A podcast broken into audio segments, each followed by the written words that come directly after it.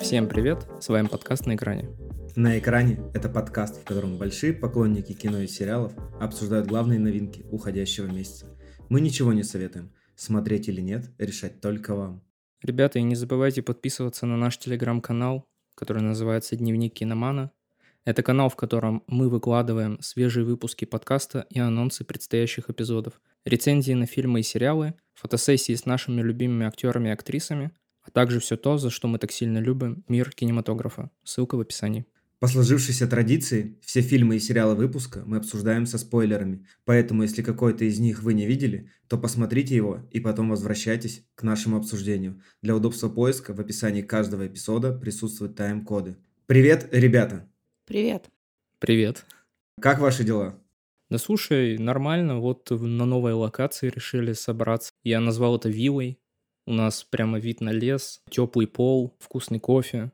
В общем, все очень-очень даже хорошо. А у тебя как? У меня тоже все хорошо, тоже такая же примерно теплая атмосфера. Еще не успел налить себе напиток, но обязательно налью его в течение выпуска. Так что, думаю, в такой приятной семейной атмосфере мы сегодня посидим и обсудим самые интересные фильмы и сериалы февраля. Хотел бы с вами поделиться. Этот февраль достаточно получился насыщенным э, в плане кинопросмотров. Я посмотрел какие-то старые фильмы. Например, вот на 14 февраля я смотрел фильм «Касабланка», который все никак э, не мог посмотреть. И в кинотеатрах вышла «Мадам Паутина», э, до которой я тоже добрался и хотел бы с вами поделиться небольшими впечатлениями. Я читал на Letterboxd э, такой комментарий к «Мадам Паутине», что это хуже, чем «Морбиус». И, наверное, можно было бы с этим согласиться. Единственный плюс, который, как мне кажется, там есть, это Дакота Джонсон, которая всегда умеет сниматься в трэше с такой непревзойденной улыбкой, как будто она изначально идет на это ради какого-то прикола. А, вот я запомнил только ее, потому что все остальные диалоги а, были настолько сильно а, банальными, что ни один из них даже не остается в памяти.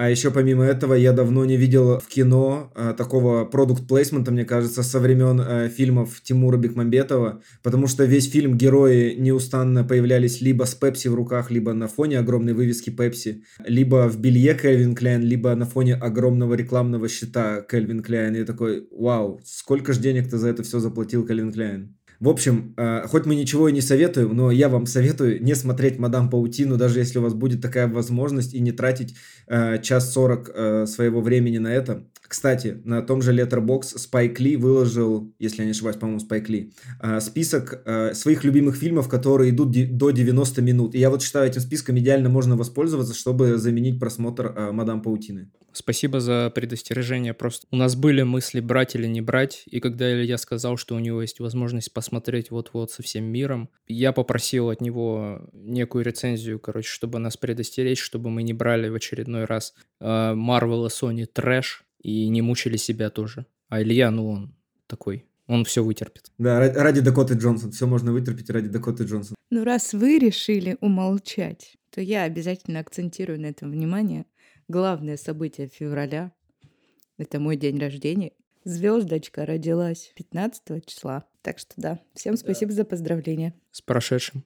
С днем рождения, Саня. Счастья, удачи. И поскольку это февральский выпуск, в нем мы всегда обсуждаем э, грядущую Оскаровскую церемонию и по традиции обсуждаем э, главные номинации и как мы думаем, кто может в них победить. Поэтому предлагаю э, вам начать это обсуждение. А для наших э, слушателей хочу сообщить, что в телеграм-канале, о котором вначале рассказывал Александр, будет выложен специальный бланк от Letterboxd, о котором я уже сегодня упоминал. Тоже жду от них э, деньги за рекламу, который вы сможете скачать, проголосовать наравне с Оскаровским комитетом и, например, отправить его к нам э, в телеграм-канал в комментарии. Мы с радостью вместе с вами обсудим э, ваш выбор. Итак, первая номинация, которую я предлагаю обсудить, это лучшая операторская работа. В этом году в ней представлен Эдвард Лэкман за фильм «Граф», Родриго Приета за фильм «Убийца цветочной луны», Мэтью Либатик за фильм «Маэстро», Хойте Ван Хойтема за фильм «Опенгеймер» и Робин Райан за фильм «Бедные несчастные». Давайте, раз уж я начал это все обсуждение, я тогда и начну э, про первую номинацию говорить. Э, по моему мнению, скромному, я считаю, что приз должен получить Хойте Ван Хойтема, постоянный оператор Кристофера Нолана за за картину «Оппенгеймер». Это, мне кажется, невероятная работа э, настоящего профессионала, и это уже его не первая номинация. Он до этого номинировался также за фильм «Дюнкерк», который мне в плане операторской работы тоже неимоверно понравился.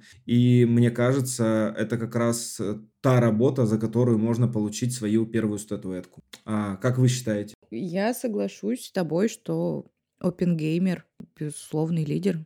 Но моя ставка на него.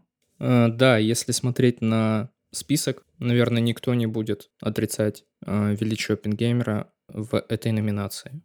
Кстати, прежде чем мы перейдем к следующей номинации, я э, перед этим выпуском переслушал прошлогоднее обсуждение также оскаровских номинантов, и было очень смешно, как мы не верили в, в картину «Все везде и сразу», не верили, что Дэниелам могут дать Оскар за лучшую режиссуру, э, что лучший Оскар за главную женскую роль не может получить Мишель Ео, такие, блин, Кейт Бланшет так хороша в Таре, да, но в идеальной вселенной Мишель Ео, также Джейми Ли Кертис, я такой, вот как мы вообще не, не верим в то, в то чудо, которое может на этом Оскаре всегда произойти.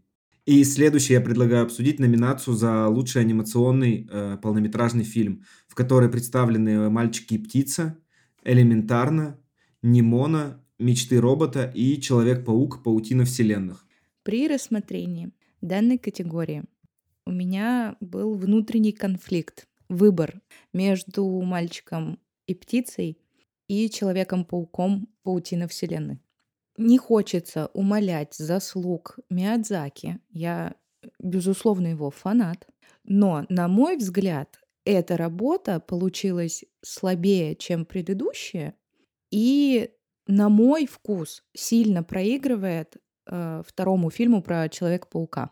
Потому что Человек-паук Паутина Вселенных выглядит современно, очень а, обособленно и уникально.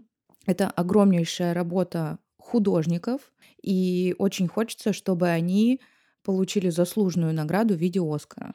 То есть я сильно расстроюсь, если вот эта моя ставочка не сыграет. Да, я полностью поддерживаю э, Сашу в этом плане. Тоже метался между мальчиком и птицей и человеком-пауком и отдал свое предпочтение второму, так как действительно свежо, инновационно и вот это вот все. Я не смогу выделиться на вашем фоне, потому что также выбирал между мальчиками птицей и человеком-пауком паутина вселенных и остановил свой выбор э, на человеке-пауке э, лишь по той простой причине, что мальчики птицы это очень хорошая работа, очень хороший мультфильм, но он просто в меня не попал, э, ни в мое какое-то понимание мультипликации, не как история. Э, визуально, конечно, это шедевр, как всегда умеет Заки, но вот именно с точки зрения настроения истории не попало. Человек-паук мне намного ближе, поэтому я остановился на нем. И надеюсь, что... Надеюсь, опять же, что, возможно, э, трилогия про пауков соберет три Оскара. Это будет что-то грандиозное и невероятное. Следующая номинация – лучший адаптированный сценарий. В этой номинации представлен Корт Джефферсон э, за картину «Американское чтиво», Грета Гервик и Ноа Баумбах э, за фильм «Барби», Кристофер Нолан за картину «Оппенгеймер», Тони Макнамара за «Бедных несчастных» и Джонатан Глейзер за «Зону интересов». Александр, что скажешь? Да, я в лучшем адаптированном сценарии выбрал Опенгеймера, потому что мне кажется, что э, адаптировать сценарий таким образом, чтобы э, байопик звучал и выглядел так, как он выглядит и звучит, это достижение. Я выбрал «Бедных несчастных», которых прекрасно адаптировал Тони Макнамара для Йоргана Лантимоса, и мне кажется, это невероятная работа, это невероятно сложный роман, как мне кажется, который тяжело было адаптировать на киноэкране, потому что он невероятный, там что-то в ЧБ, что-то цветное. И, в общем, должна была быть проделана великолепная сценарная работа, чтобы все это реализовать. Поэтому мой выбор Тони Макнамара и «Бедные несчастные» на основе романа а, Алаздара Грея. Я соглашусь с Ильей, потому что моя ставка тоже на «Бедные несчастные». Но конфликт в этот раз был не между «Бедные несчастные» и «Опенгеймер», а мне очень понравилось «Американское чтиво». Далее в подкасте мы с вами обсудим, почему. И я очень долго думала, насколько сложно было адаптировать это в сценарий, как это все трогательно и с юмором оформлено. Но бедные несчастные все-таки перевесили эту чашу весов, а, потому что, ну, Илья уже сказал, это достаточно сложный роман, и адаптировать его вот так, ну, это нужен большой талант. Окей, посмотрим, кто из нас победит. Я почему-то думаю, что я. И будешь стоять, э, стоять со статуэткой Оскара и говорить спасибо, спасибо всем. Не, мне кажется, взять страничку с Википедии и так филигранно ее превратить в сценарий, это, ну, мое уважение. В очередной раз Александр подарил свой приз «Мое уважение Кристоферу Нолану». Давайте тогда дальше обсудим э, лучший оригинальный сценарий. И здесь Жустин Трюе и Артуан Арари за «Анатомию падения», Дэвид Хэммингсон за «Оставленных», Брэдли Купер и Джош Сингер за фильм «Маэстро», Сэмми Бёрч и Алекс Механик за «Май Декабрь» и Селинсон э, за «Прошлые жизни». Тут сразу давайте я выскажусь про Селин Сон и прошлой жизни. Э, один из моих любимых фильмов прошедшего года и вообще теперь один из моих любимых фильмов. Э, прекрасная э, вообще сценарная работа, великолепная история несчастной любви, если так можно назвать ее. А я люблю фильмы про несчастную любовь. Поэтому все вообще награды мира Селин Сон и прошлым жизням. Мне так было неинтересно смотреть прошлой жизни, и мы уже с Ильей ругались. Но просто из всего того списка номинантов, которые нам с вами предоставлены, нужно быть тупой идиоткой, чтобы отрицать преимущества прошлых жизней по сценарию от других. Ну, то есть все остальные для меня, ну, они слабоваты. Как бы горько, мне не было это признавать. Но это правда талантливая работа. Не зацепила. Это уже второстепенно. Отрицать талант человека я не буду. Поэтому да, моя ставка — прошлой жизни. На самом деле я выбирал между прошлыми жизнями и анатомией падения, потому что у Жустин Трюи и Артура Рери тоже получилась достаточно драматическая история взаимо- взаимоотношений э, супружеской пары, и она мне также неимоверно понравилась, но прошлой жизни все-таки в моей личной системе координат перевесили анатомию падения. Александр, что скажешь ты?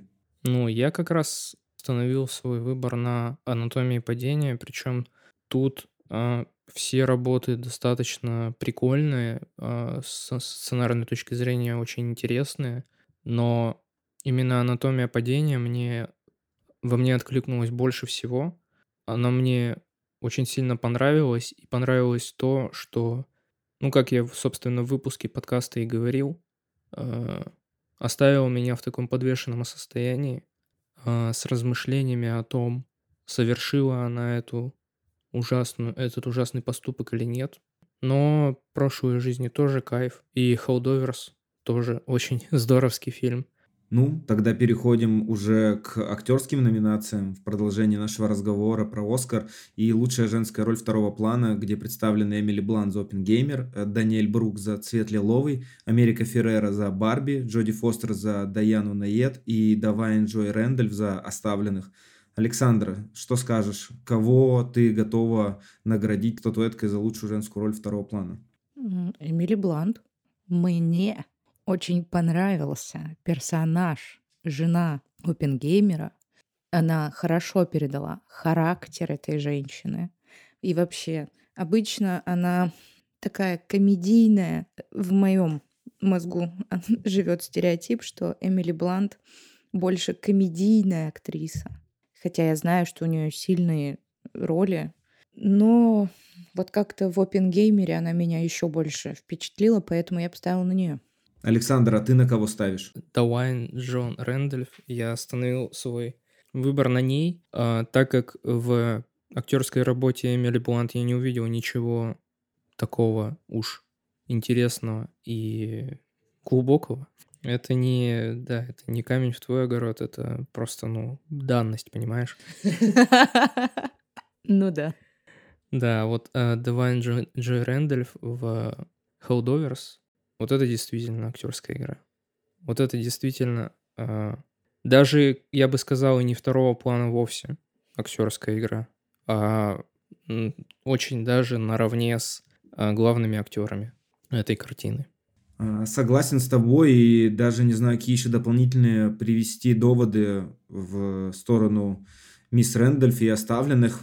Да, поэтому давайте просто обсудим уже лучшую мужскую роль второго плана, где как раз представлен Стерлинг э, Кей Браун за «Американское чтиво», Роберт Де Ниро за «Убийц цветочной луны», э, Роберт Дауни-младший за «Опенгеймера», Райан Гослинг за «Барби» и Марк Руфало за «Бедных несчастных». И раз уж ты со мной начал диалог, то давай я тут и продолжу.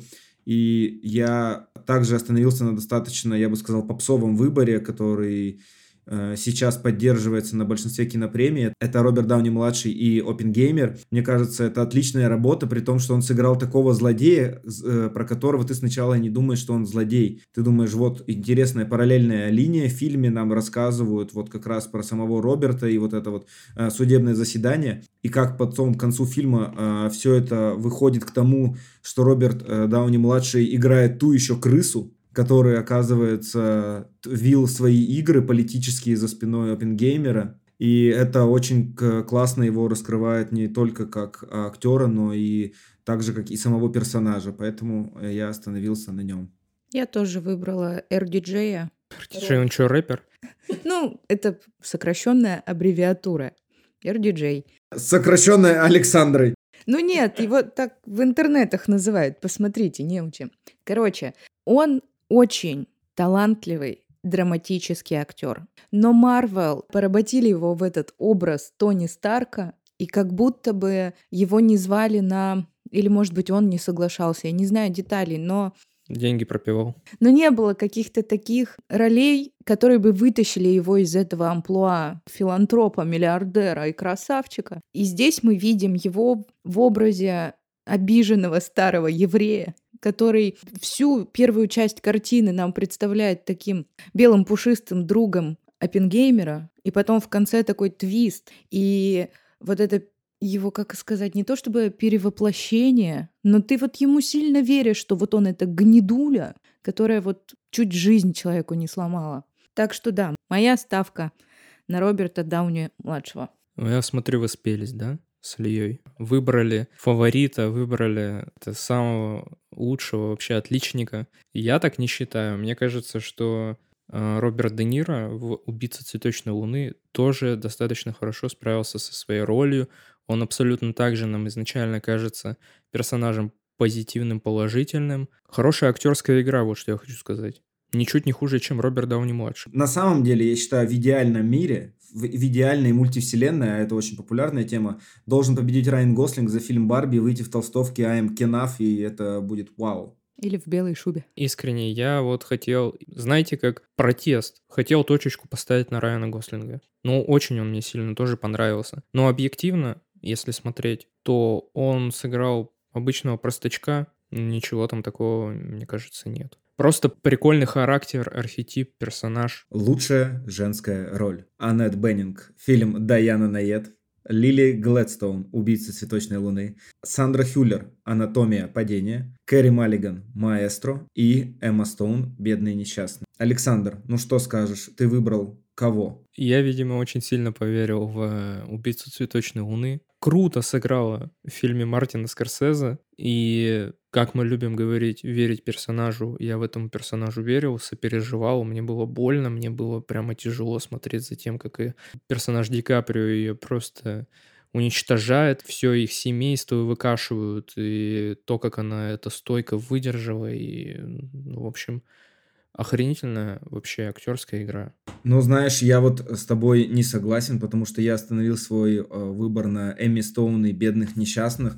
Мне кажется, это просто какая-то колоссальная актерская работа, когда она показывает нам жизнь своей героини, которой, как мы помним по сюжету, пересадили мозг младенца, и как бы как бы выглядела взрослая женщина с мозгом младенца, которая очень быстро познает мир, через происходящие вокруг события и проходит там все пути от младенчества до пубертата и уже сознательного возраста. И все это изобразить э, не только актерской игрой, но и физической игрой, и какой-то там игрой там, минимальных мышц на лице, это просто э, стоячая овация, я считаю. И поэтому, как мне кажется, Эмма Стоун должна получить свой второй Оскар и стать, там, наверное, возможно, самой важной актрисой для нашего поколения. Я тоже выбрала ему Стоун. Для меня она очень талантливая девушка. Я помню все ее эти начальные работы в ромкомах, и то, как она раскрывается с каждым фильмом. Неважно, будь это Круэлла для Диснея или Бедные и несчастные. Талант ее, мне кажется, еще не раскрыт даже на 30%, потому что по ней прям видно, что она очень многое может дать для кинематографа. Поэтому я поставила ставочку на нее. Для меня она умница, красавица. И очень хочется, э, чтобы слова Ильи оказались пророческими, и она действительно стала такой важной фигурой нашего поколения среди актрис. Мы приближаемся уже к концу нашего обсуждения и подошли к лучшей мужской роли, где представлены Брэдли Купер за фильм «Маэстро», Колман Доминго за фильм «Растин», Пол Джаматти за фильм «Оставленные», Киллиан Мерфи за «Опенгеймера» и Джеффри Райт за «Американское чтиво». Ну что, кто хочет пропеть оду Киллиану Мерфи? Я хочу чтобы все Оскары мира отправились в руки Киллиана Мерфи. Я буду петь оды его глазам бесконечно. Это очень талантливый, очень красивый, очень глубокий актер. Дело не в том, что вот он какой-то там секс-символ, еще что-то, а именно в таланте. Вот он тебе в острых козырьках играет главаря гопников, просто британского ушлепка страшного человека, но ты ему все равно симпатизируешь, потому что очень харизматичный. Вот он в красных огнях играет тебе ассистента, который ищет экстрасенсов, и потом в итоге вообще оказывается, что это он. Вот здесь же тебе опенгеймер, где ты видишь надлом, где ты видишь все внутренние конфликты, которые сто процентов были у Роберта Опенгеймера. Ну, как бы как не верить, когда ты плачешь вместе с ним, ты радуешься вместе с ним на экране. Потрясающая актерская работа. Я считаю, что нужно вручить ему эту золотую статуэтку, чтобы окончательно убедиться в том, что это не просто на волне хайпа, а что это действительно очень талантливо и заслуженно выиграть эту номинацию. Э, лучшая режиссура. Здесь представлены Жустин Трие за «Анатомию падения», э, Мартин Скорсезе за «Убить цветочной луны», Кристофер Нолан и «Опенгеймер», Йоргас, Лантимос и «Бедные несчастные», а также Джонатан Глейзер и «Зона интересов». Давайте я тогда начну. Я здесь э, выбрал Кристофера Нолана и Опенгеймер. Э, на самом деле я уже не раз и не два читал множество статей на интернет-ресурсах о том, насколько велик Кристофер Нолан, что он снимает великое кино, что лучший фильм в мире это «Интерстеллар», «Начало» и все остальные его фильмы типа «Довода». И никогда особо не был с этим мнением согласен. И никогда не переживал за то, что у него нет каких-то наград. Но вот именно его работа над картиной «Опенгеймер» привела меня к тому мнению, что если он не получит за нее режиссерский Оскар, то я тогда не знаю вообще, что он должен в этом мире снять настолько невероятное, чтобы его получить. Я просто помню прекрасно, как э, все хотели статуэтку Леонардо Ди Каприо, и взял он в, в итоге за выжившего, которая, ну, будем честны, не такая уж э, крутая актерская работа, как, например, «Волк с Уолл-стрит», где он просто выдал максимум. И мне кажется, оскаровские вот эти вот все комитеты, они редко смотрят в разрезе всего бэкграунда но также же дали Мартину Скорсезе в свое время за отступников тоже не самая лучшая его работа. У него есть там более великие фильмы, будем честны. Но мы же здесь говорим про сугубо личное мнение. Но это не за вклад. Ну да, но я же говорю про сугубо личное мнение, что только по моему личному мнению, если Кристофер Нолан не получит за Опенгеймер, тогда я не знаю, за что еще возможно и что ему нужно такое снять. Как уж там решит Оскар, это мы узнаем 10 марта, а пока мы обсуждаем наше мнение, я считаю вот так и никак иначе. А что вы скажете? Да я тоже, собственно, выбрал OpenGamer, тут как бы, а, что уж греха таить, Нолан один из а, моих любимых режиссеров вообще всей моей жизни. Я просто обожаю каждое его кино, и нету в его фильмографии такого фильма, который бы я сказал точно, что это какой-то провал или что мне это не нравится. Мне нравится все, мне даже довод нравится. Хотя многие плевали, что типа слишком умно, слишком псевдонаучно или еще что-нибудь, мне вообще очень сильно зашло. Я считаю его действительно гением. А если смотреть на этот список, ну, никто не может с ним побороться. Мне незачем повторять все то, что вы уже сказали. Поэтому я просто солидарна с вами. Статуэтку Нолану.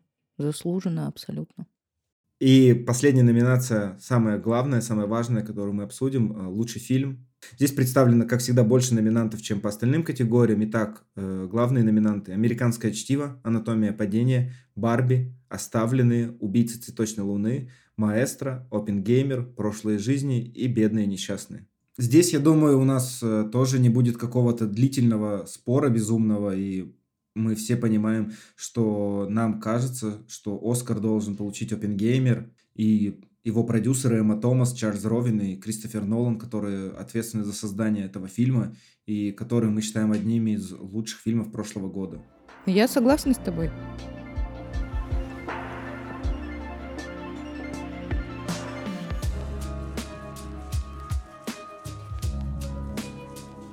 Ну все, Оскар мы с вами, как всегда, обсудили. Э, результаты узнаем через месяц в нашем э, спешле, который вы тоже сможете послушать сразу почти после окончания церемонии. И переходим уже к нашему основному выпуску, в котором по традиции обсудим самые интересные, по нашему мнению, фильмы и сериалы, которые мы посмотрели в феврале, а возможно уже и вы их посмотрели. И сегодня э, открывать наш список будет картина «Павшие листья», которая 19 января вышла на многих стриминг-платформах платформах. Итак, ребята, что я хочу вам сказать. Я наконец-то э, постиг дзен, постиг э, величину и научился писать самые краткие описания фильмов, укладываясь буквально в 2-3 предложения. Итак, сюжет «Опавших листьев». Сотрудница хельсинского супермаркета Анса, уволенная за взятый с работы просроченный сэндвич, знакомится со сварщиком Халапой, уволенным за пьянство. Да, мне кажется, идеальнее было бы, если бы ты Хоку еще придумал, знаешь. Но это следующий уровень. Итак, э, это первая картина большого финского режиссера Аки Каурисмяки, которая попала к нам в подкаст, хотя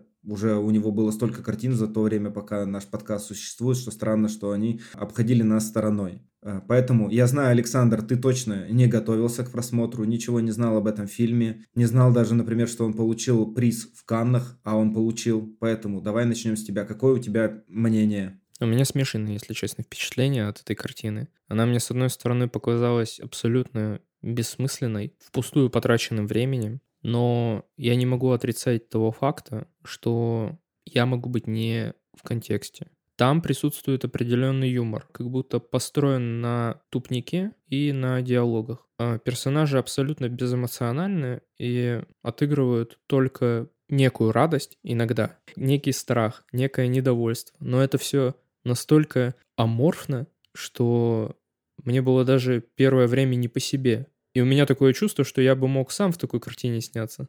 Ну, знаете, без, без актерской какой-то школы, просто отыгрывать безэмоциональное лицо, мне кажется, у меня бы получилось. Но я, естественно, пробовать не собираюсь. Но если говорить в общем и целом, то, знаете, вот давит на меня эта ветвь. Я хочу сказать, что чушь полнейшая, но я вижу эту ветвь и такой, блин, может, я что-то не понял? Почему, Александр, ты чего-то не понял. Вот ты как понял, это истинные твои чувства, понимаешь? И вот этот приз жюри Канского кинофестиваля, он не должен оказывать на тебя какое-то дополнительное э, влияние, потому что, ну, это их видение этой картины и их чувство этой картины. Ты считаешь, ну, это чушь полная. Она тебя не задела, тебе не понравилась, поэтому почему ты должен это скрывать? Я считаю, нет, это истинные эмоции э, киномана, которые он получил. Вот он мой защитник. Нет, просто я считаю, что мы не можем судить друг друга или кого бы то ни было вообще за те эмоции, которые он получает от картины. Ты считаешь это полная чушь. Как я понимаю, Александра готова тебя в этом мнении поддержать. Я, например, этого не считаю. Мне наоборот, эта картина понравилась. Это первый раз, когда я смотрел вот его картину, и она в меня попала. Особенно то в меня попало, что герои ходили там условно на свое первое свидание в кино, и смотрели э, фильм Джима Джармуша. И вот «Опавшие листья» как раз напомнили мне ранние работы Джима Джармуша, где происходит примерно вот то же самое. Вот э, только там у Джима Джармуша еще, еще это все в ЧБ ко всему. И тоже вот так же люди ходят, какие-то вещи делают, ты смотришь и не понимаешь вообще, что происходит, к чему все это ведет, что происходит. Но хотя бы эта картина у меня в конце оставила какую-то вот такую светлую грусть о том, что вот эти два одиночества нашли друг друга, Возможно, они будут счастливы как-то по-своему в жизни, но помимо этого у них еще и собака оказалась в жизни появилась. И вот, ну, счастье, ну. Я себе в заметках написала две строчки. Так себе. Занудный артхаус. И от своих слов я отказываться не намерена. Можете сколько угодно канской ветвью бить мне по щам, но как-то не увидела я химии между героями. Я люблю артхаус, но не такой. А еще я весь фильм смотрела на актера, э, который исполнял главную мужскую роль, Юси Ватанин, Ватанин, простите, и не могла отделаться от мысли, что он так сильно похож на моего знакомого. И вот это мне еще мешало смотреть этот фильм.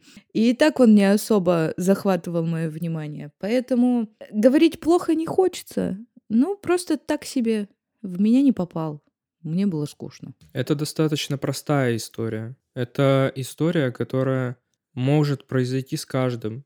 Там нету катарсисов. Она неплохая, она простая до безумия вообще. Мне кажется, я бы сказал, что она не простая, а скорее она выполнена очень минималистичными э, визуальными инструментами. И как я понимаю, потому что я прочитал после фильма, что это в целом как бы стиль, который характеризует вообще всю карьеру э, режиссера. То есть он его оттачивает больше, чем на 20 фильмах, и они все примерно вот так и выглядят. То есть это вот такие прям трагикомедии или какие-то комедийные драмы, но тоже, как ты и сказал, юмор тут совсем другой. То есть он не как там юмор американских комедий, он вот такой финский юмор, какой вот у него есть. И в этом он мне как раз и понравился, в том, как это все было выстроено. Это не та история, когда вот э, люди знакомятся случайно, их взаимоотношения взаимоотношения там бурлят, кипят эмоциями, страстью и всем остальным, а это взаимоотношения двух э, взрослых, одиноких людей, которые как бы вроде и жизнь прожили, но в то же время эта жизнь была не наполнена какими-то яркими красками. Это вот была работа, дом, походы в караоке с, там, с друзьями, с подругами, плюс алкоголь. Но вот когда они находят друг друга, в этом есть какая-то вот как раз скрытая любовь, искренность, честность, не знаю. И вот это меня как раз больше поразило, в меня попало. Я такой, ну круто, я бы хотел, наверное, что-то еще у него посмотреть после этого. Удачи. Это прекрасное завершение, конечно. Удачи. Это не завершение. Я просто хочу еще раз подметить. Если вы понимаете, чего вы любите в кино, например, как я, я уже, ну вот, спустя эти три года понял, что мне такие фильмы не очень сильно нравятся, потому что в них нету никакого... Я не хочу говорить слово экшен. Ну вот, например, есть история оставленная Holdovers. Она, она такая же меланхолично грустная, но там есть больше эмоций, там есть разные ситуации. А это какая-то, ну прям слишком какая-то простая актерская игра. Вот Илья правильно сказал, минималистичная. Чересчур минималистичная. Если вы понимаете, что такого рода фильмы вам не нравятся, то вы ничего не потеряете, если пропустите это кино. Да ну такое, оно очень претенциозное. Знаете, можно сколько угодно смотреть на картину и пытаться понять, что хотел сказать автор. Для большинства, для массового зрителя это будет скучно, это будет неинтересно, это будет жизнь, которую ты видишь вокруг себя. Таких же плоских людей, у которых просто отношения, они просто взаимодействуют. Ты, когда смотришь или идешь на картину про любовь, ты хочешь увидеть то, чего в жизни у тебя нет. Это как бы, знаете, такой ключ популярности всех э, турецких сериалов, дарам корейских, ромкомов американских. Это то, чего у тебя в жизни нет, не будет, и оно и хорошо, что так не будет, потому что по факту, конечно же, это нездорово. Но посмотреть на это понаблюдать, подсмотреть. Зрителю в кино необходимо, чтобы противопоставить себя герою на экране. А здесь я считаю так. Возможно, для фестиваля, если рассматривать это как искусство, это хорошо. Для массового зрителя, чтобы занять свой вечер, ну, не поймут. Тяжело. Нет, поймут как раз. Но я к тому, что это не захватит внимания. Нет, конечно. Ну, я все ну да, я с вами, просто я глубоко озадачен э, мнением Александры, которое она э, чересчур эмоционально выражает и не совсем с ним согласен э, со словами просто и что это фестивальное кино на, и про то, что она сказала. Я вот никогда не смотрел дорамы и турецкие сериалы, потому что, ну, мне были неинтересны отношения, которые там показывают, потому что они максимально не приближены э, к реальным, они какие-то фантастические и выдуманные. Э, поэтому мне как раз ближе «Опавшие листья», по той лишь как раз причине, что они максимально реалистичны. Они лично для меня а, показывают двух людей, а, которые находят друг друга и обретают какую-то свою а, любовь, и от этого им становится в этой жизни чуточку легче.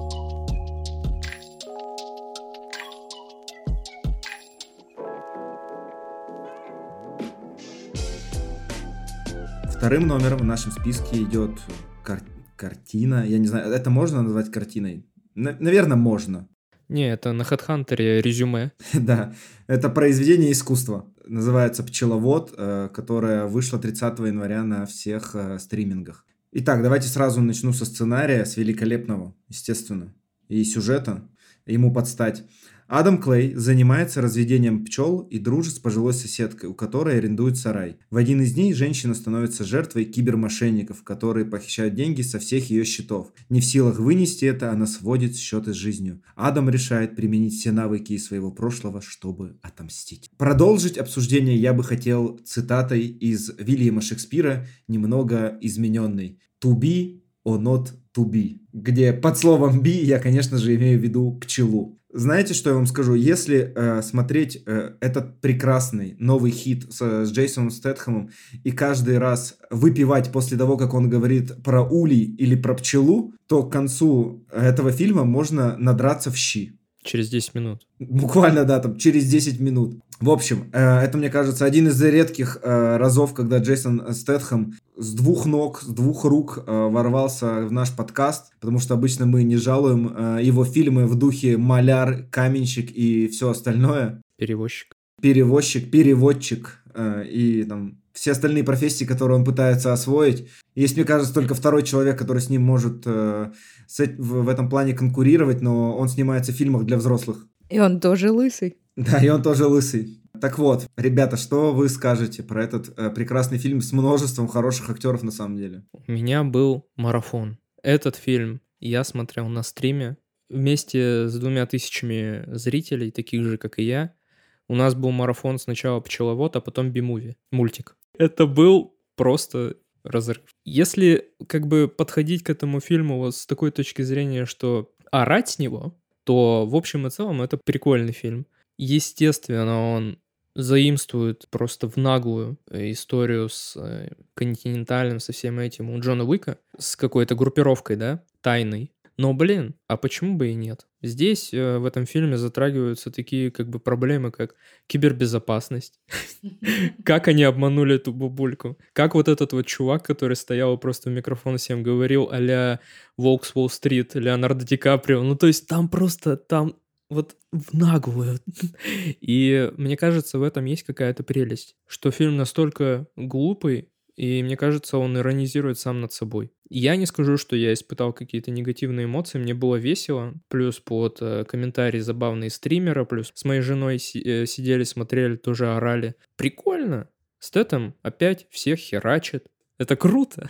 Это экшен, то, о чем я и говорил. Я фанат такого. У меня к этому фильму написана одна строчка. Типичный боевик со Стэтхэмом. Ну, да. И это не делает его плохим или хорошим. Просто, типа, это ничего нового, не вау. Я не фанат подобного рода фильмов, не целевая аудитория. Стэтхэм красавчик, ну и все. Это все, что я могу вам сказать. Я очень сейчас посмеялась в шутке Ильи по поводу, если делать глоток каждый раз, когда там упоминается пчелы и пасека. Это определенный просто жанр. Это как «Форсаж» с э, Вином Дизелем, это как с Лемом Нильсоном «Заложница», «Неудержимые», где они все вместе собираются и тоже херню творят. Ну да, он такой работящий человек, я вам скажу. Кстати, я тоже во время просмотра очень много думал по поводу того, почему фильм все-таки не называется «Би-муви. Медовый заговор». Это было бы, ну, чересчур прекрасно и иронично. А еще, ну, Джейсон Стэтхэм должен был после какого-то убийства, например, когда он убил другого пчеловода, должен был сказать, ну, любишь медок, люби холодок. Ну, вот что-то в таком духе. Ну, блин, это было бы, ну, прекрасно, это было бы просто вау. Я такой, ну, это я аплодирую стоя вам, Джейсон Стэтхэм. Не дожали. Не дожали, да, хотя, ну, столько было на поверхности, ну, прекрасных шуток. У меня нет обоснования для этого нелепого сценария, где как бы герой постоянно говорит про защиту улья, про пчел, Хотя мне кажется, что Стэтхэм как бы вообще, ну вот чистое воплощение смерти, он не должен говорить ничего, никаких колебаний, никаких, я не знаю, жалости, просто вот убей, убей, убей, как вот в последние 15 минут. Жалости. Да, жалости, жалости, Ха, если вы понимаете, о чем я. На фоне обязательно должен был играть Стинг, это было бы, ну, еще идеальней. Либо у меня была самая крутая идея, если бы они знали э, российскую группу «Раса», и поставили на финальных титрах песню «Ты пчела, я пчеловод». Это было бы разрывное. Ну, просто бомба, я не знаю, лучше бы уже не придумать было. Либо под эту песню Стэтхэм как раз должен был убивать э, вот э, людей в, в, ну, в последние 15 минут, когда он бежал через здание, и, ища э, сына президента. Это было бы... Ну, я жду, что кто-то это сделает обязательно. Че, боевичок на вечерок? Я даже не знаю, на вечерок или нет, потому что вот, например, моя жена, Э, считает Джейсона Стэтхэма очень красивым мужчиной. Ей нравятся какие-то его определенные роли. И она как раз тоже была э, обеими руками э, за, за то, чтобы мы посмотрели «Пчеловод». Но после первых 45 минут она такая, я не, не могу, больше не могу, хватит. Хочешь, досматривай один. Я не готова. Типа, ну, все, перебор. Она сказала, это какие-то неправильные пчелы, они делают неправильный мед. Типа, все, мы с этим завязываем. Да чё? Он, он функцию свою выполняет? По факту, Саня, ты, конечно, прав, он выполняет свою функцию. То есть он нам что обещает, он нам то и дает. То есть он нам обещает прямолинейный боевик с Джейсоном Стэтхэмом о мести, о восторжествовании правосудия и какой-то справедливости, которую этот герой несет. Мы то на самом деле получаем. Он абсолютно не обманывает наши ожидания. И это прекрасно. В общем, что я вам хочу сказать в конце. Как писал великий драматург Уильям Шекспир, так сладок мед, что наконец он горек, избыток вкуса убивает вкус.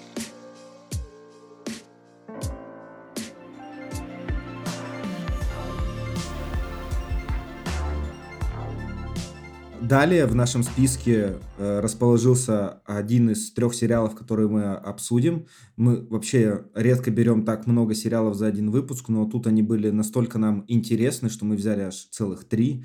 И первым из них будет как раз «Мистер и миссис Смит», последний эпизод которого вышел 2 э, февраля на Amazon Prime Video. Я рассказывал вам, что борюсь за краткость своих описаний, поэтому продолжаю вам сегодня декларировать их просто в каком-то миним, минималистичном формате. И так постараюсь то же самое рассказать про, этот, э, про это шоу. Э, Джон и Джейн Смит, два незнакомых друг с другом секретных агента, которые должны выдавать себя за супружескую пару для выполнения заданий загадочной организации. Э, хотел бы начать обсуждение с вопроса для Александра, который обычно приходит на просмотры с чистым разумом и открытым сердцем. Скажи, Саня, смотрел ли ты в 2005 году «Мистер и миссис Смит» боевик э, с Анджелиной Джоли и Брэдом Питтом, который запустил их э, роман и их э, отношения? Нет. Ну, это еще прекраснее для нашего обсуждения, что как бы ты не в курсе, что у этого всего есть какая-то основа. Нет, подожди, я знал, я знал, что существует такое кино, я просто его не смотрел. Но тут не полностью чистый разум. Ну, ты просто знал, что это за фильм, понимаешь? Ну, Александра, а ты, а ты, естественно, ну, смотрел этот фильм в 2005 Конечно. Так вот, я бы, наверное, хотел начать э, свое обсуждение с того, насколько сильно мне понравился этот сериал, э, хотя он в меня, я бы сказал, не так мощно попал, как я этого ожидал. То есть, естественно, мои ожидания были наполнены воспоминаниями о фильме 2005 года. Я ожидал что-то в таком же духе, какой-то закрученный экшен, много перестрелок, э, что-то не знаю, в духе миссия невыполнима только там в телевизионном формате и с, э, с, э, с семейной парой в главных ролях.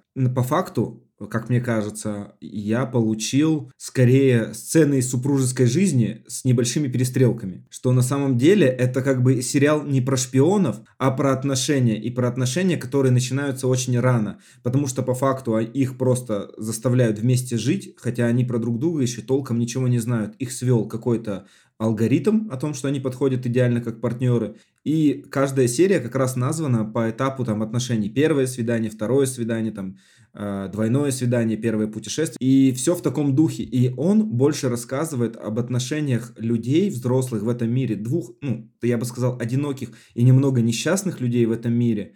А все их истинные приключения шпионские, они служат каким-то просто для этого фоном и обстоятельствами. И в связи с этим он в меня очень сильно попал, потому что там есть много очень э, невероятно тонко подмеченных деталей про взаимоотношения людей, которые они как раз обозначили. Вот вы как думаете, у вас такое же мнение, схожее со мной, или на вас он как-то по-другому оказал влияние? Ну, я с тобой не соглашусь, к сожалению, потому что мне было местами очень занудно. А ты не думаешь, что тебе было скучно и занудно по той причине, что ты хорошо помнишь фильм 2005 года и ждала что-то в похожем духе, а не ждала э, семейную драму про двух э, людей? Нет, слушай, я не ждала ничего от сериала. Я не ожидала, что это будет ремейк условный в виде сериала на «Мистера и миссис Смит» с Бранджелиной. У меня не было таких ожиданий. Я очень люблю Дональда Гловера. Я очень люблю все, что он делает. Музыку, стендап, фильмы, сериалы. Он талантливый человек. Меня очень подкупило, что он в касте, что он продюсер этого шоу. Оно неплохое, просто оно такое перемудреное. Это такая мета-ирония на фильм 2005 года. Ну, я читал интервью Дональда Гловера, и он говорил о том, что как бы они фильм взяли лишь за основу. Они в первую очередь хотели сосредоточиться на взаимоотношениях. Они не делают ремейк, это скорее переосмысление. Да, я об этом и говорю, что это не ремейк, что это ирония в иронии на постиронии. Да какая ирония? Здесь же нет иронии. Я же говорю про переосмысление. Причем здесь ирония? Но для меня это выглядит как ирония. И все. Короче, у меня много вопросов к этому сериалу. Мне интересно, будет ли второй сезон и покажут ли нам во втором сезоне их администратора, который им давал задание. Мистера Хай-Хай? У меня он в дубляже был приветик. Ну да, то есть мне интересно, это искусственный интеллект? Он слишком быстро отвечал им, да. как будто... Чат-бот.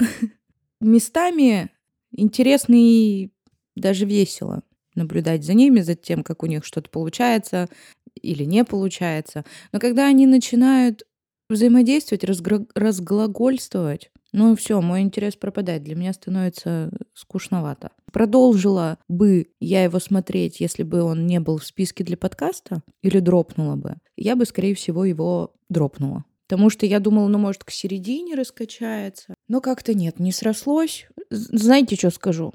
Очень жалко Сказгарда в первой серии. Его красивое лицо. Вот Скарсгард для меня был скорее иронией в этом сериале, единственным таким каким-то забавным моментом, когда вначале показывают его вместе с героиней Эйзы Гонзалес, так скажем, первых Джона и Джейн Смит, и ты такой настраиваешься, такой, ого, прикольно, ничего себе. Типа вот это действительно напоминание фильма 2005 года. И Дональд Гловер э, вместе э, со своей сценаристкой, второй, Франческой Слоун, просто убивают моментально за первые пять минут, и при том, что Скарсгарда убивают максимально жестоко, пули в, в голову, и ты такой, ну вот, это только что как будто бы они убили идею с э, Брэдом Питтом и Анджелиной, и сейчас нам покажут то, как они в этом видят эту историю, их новое видение той же самой истории. Александр, какое у тебя осталось мнение после сериала? Как ты правильно спросил в самом начале, с первоисточником, да, как вы помните, я не знаком. Можно тут немножко поправлю тебя про первый источник. А, я во время записи к подкасту покопался вообще в истории мистера и миссис Смит, и как оказалось, э, Брэд Питт и Анджелина не были первыми мистерами и миссис Смит. А, их история впервые оказалась на телеэкранах в сентябре 1996 года а, благодаря каналу CBS.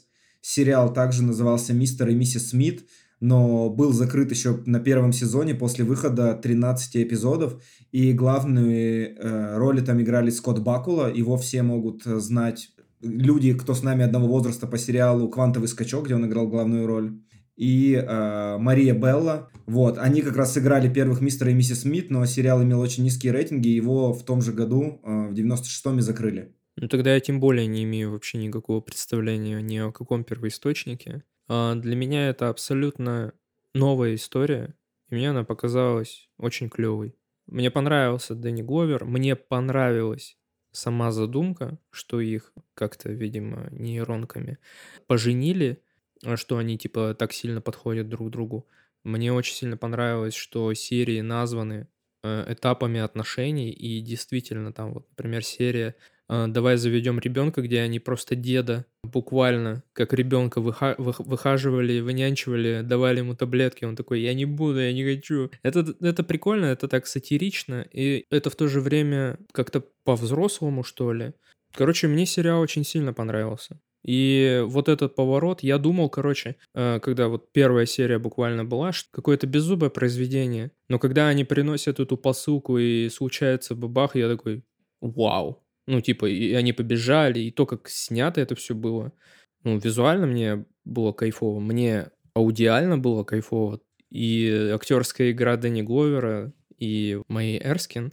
Отличная химия, если вы не знаете, то в интернете после выхода сериала было множество обсуждений на тему того, что вместе с Дональдом Гловером в паре должна была сыграть Фиби Уолдер Бридж, э, автор сценария и главная актриса из сериала «Дрянь». А, было много обсуждений по поводу того, что как бы они смотрелись, что, возможно, это было бы лучшее решение, что Майя Эрски, например, не так популярна и не обладает таким же большим комедийным талантом, но в то же время Дональд Гловер в своем интервью сказал, что когда Фиби Уолдер-Бридж пришла, она очень сильно переработала его сценарий, от этого ничего не осталось, и им пришлось расстаться. И Фиби Уолдер-Бридж сказала, что у любого брака есть конец, и разошлись они, скажем так, достаточно хорошо, просто поняли, что не могут сработаться вместе, и после этого как раз предложили роли э, Майи Эрскин, она, кстати, озвучивала главную героиню в сериале «Голубоглазый самурай», который я так нахваливал в конце года, поэтому увидеть ее теперь вживую было вообще одно удовольствие, и мне именно в паре они очень понравились,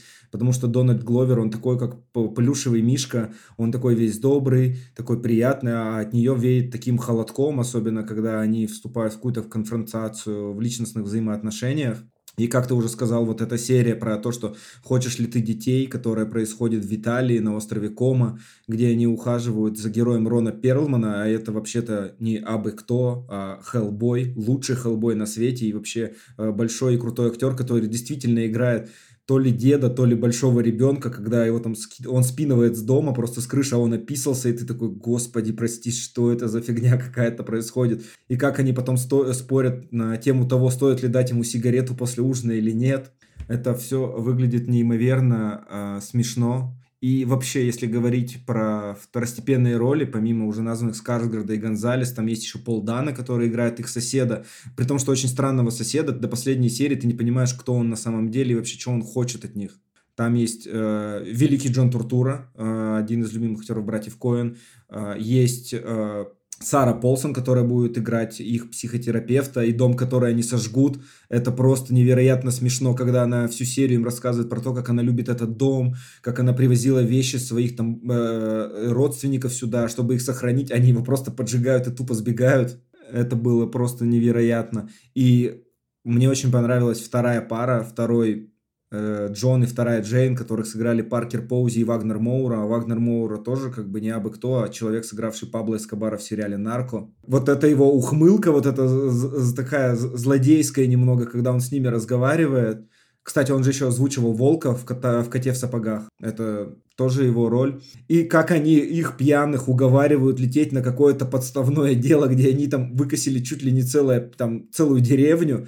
Это было тоже очень не, смешно. Они им ничего не объяснили до самого конца, посадили их в вертолет, и они просто улетели. Да, да, просто их пьяных вот посадили, сказали, там делов-то, там отдадите вещи, вернетесь, все будет супер. Это было тоже э, дико смешно. И, конечно, э, моя любимая Шерон Хорган. Это серия про то, как они поехали в отпуск, и им нужно было следить за э, семейной парой. А Шерон Хорган не только актриса, но и очень крутая сценаристка, поэтому ее всегда приятно мне лицезреть на экране. В общем, для меня это было не только удовольствие, как бы как история, но еще удовольствие эстетическое, что приш... Э, я смог наблюдать такое огромное количество прекрасных актеров. И у вас не было ощущения, что этот сериал напоминает прошлогодний э, Покер Фейс, потому как он построен. Что каждая серия это как бы отдельное э, произведение, но двигающее в целом общий сюжет. И есть выходы известных э, актеров. Да, но только мне больше понравился все-таки мистер и миссис Смит с точки зрения визуала, как, как минимум, потому что палитра в покерфейсе, она такая достаточно цветастая, контрастная, а тут цвета приглушенные. Ну и мне, блин, очень сильно понравилось, как у них кухня выглядит. Ну, у меня просто сейчас больная тема, да. А ты не переживал на тему того, когда в последней серии они эту кухню расстреливали, разбивали на куски, плитка летела просто во все стороны?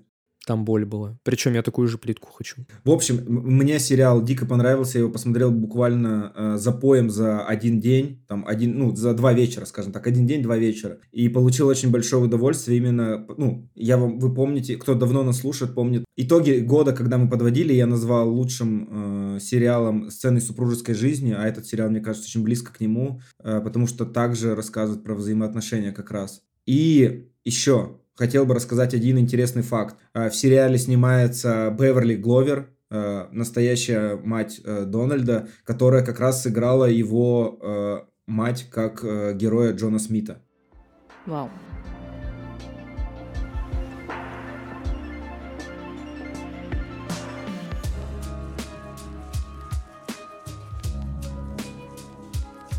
Сегодня в середине нашего списка расположился фильм «Американское чтиво», и прежде чем мы его обсудим, как всегда, в начале э, сюжет.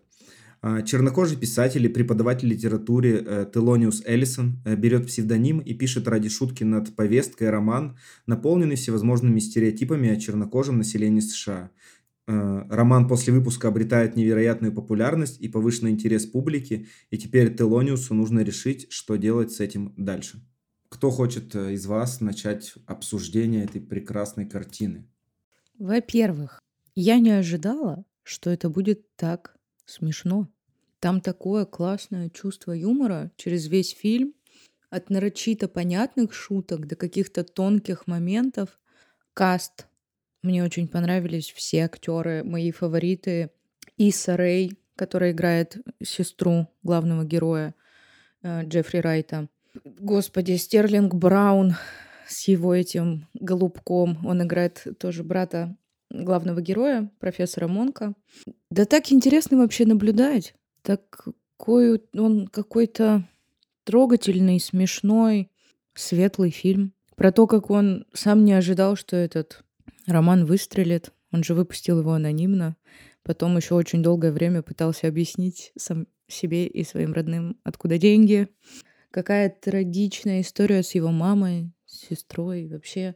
У меня в дубляже он э, свой роман, который «We live in the ghetto». Это не его роман. Это роман, который написал Исса Рэй. Его роман назывался «Моя пафология», а потом он назывался «Фак». Да-да-да, вот. Он «Фак» его называл. У меня в дубляже он переводился как «говно», и это очень непривычно и забавно смотреть, как он со своей коллегой обсуждает, и они такие, ну что ты думаешь про говно? Говно, говно, говно. И ты такой, блин, как это режет слух, но ты понимаешь, почему, потому что он был противником всех этих клише, всей этой чувствительности. Вот, но именно это и выстрелило. Это был внутренний конфликт его. Очень интересно наблюдать. Это трогательная свадьба его кузины в конце. Какой кузины? Ну а кто она ему? Она ему никто, она его домработница. Я почему-то подумала, что это его кузина. Я тоже спросил у жены, а кто она вообще такая? Она такая домработница. Я такой, в смысле? Ага, вся семья там. Да. Не, ну это, видимо, какая-то не наша история, мы не в контексте. Ну, я подумала, что какая-то родственница. То есть это тоже так трогательно. Обычно ты же привыкаешь видеть молодых жениха и невесту, а здесь люди в возрасте. Ну и Джеффри Райт очень-очень-очень хорошо справился со своей ролью. Я не хочу апеллировать к концовке, но концовка меня как будто... Как будто я фильм вообще зря посмотрел. Как будто я смотрел историю настоящую, та, которая происходила на самом деле, а потом бах и Голливуд. Понимаете, о чем я? То есть, как будто я потратил время впустую, и я смотрел то, чего не существует на самом деле, хотя все как будто не существует на самом деле. Но я верил этому, я сопереживал этому, а потом бах, этого как будто и не было. Вообще, э, мне кажется, что американское чтиво это прекрасная интеллектуальная драма о шутке, которая имеет неприятные последствия для автора.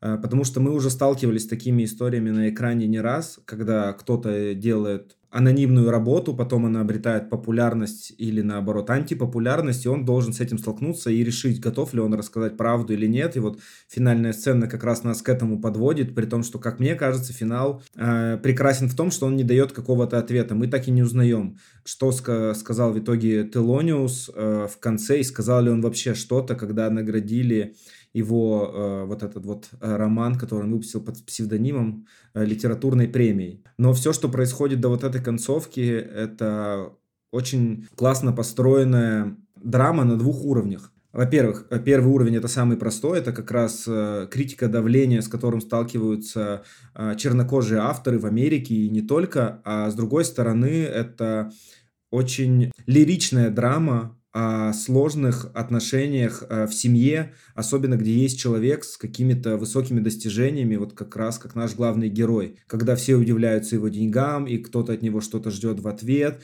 и ему там нужно заниматься матерью, помогать братам, оплачивать похороны э, сестры. Кстати, похороны сестры – это великолепная речь, которую сама сестра написала, где она говорит о том, что надеется, что умерла под э, движениями мускулистого тела Идриса Эльбы. Это фантастика, я думаю, это, это прекрасно было. Это одна из лучших э, речей похоронных, которые я слышал. И в целом там было очень много смешного, но в то же время этот фильм настолько серьезный, насколько он мог быть. Эти, э, то, как он менял голос, когда разговаривал по телефону, как он сбежал с интервью с режиссером, с молодым, которого играет Эдриан Броуди, это тоже было невероятно смешно, что он посчитал его максимально э, реальным парнем, потому что вот он испугался сирен полицейских. Джеффри Райт, э, при том, что максимально легко, как мне кажется, играет эту роль, и он в ней настолько органичен и хорош, что от его появления каждого на экране получаешь какое-то достаточно большое удовольствие. Поэтому я бы, наверное, остановился на том, что хотел бы, чтобы этот фильм все-таки увидело как можно больше зрителей по всему миру, и э, каждый в конце сделал какие-то для себя выводы. Ну и надеюсь, что он бы всем э, понравился.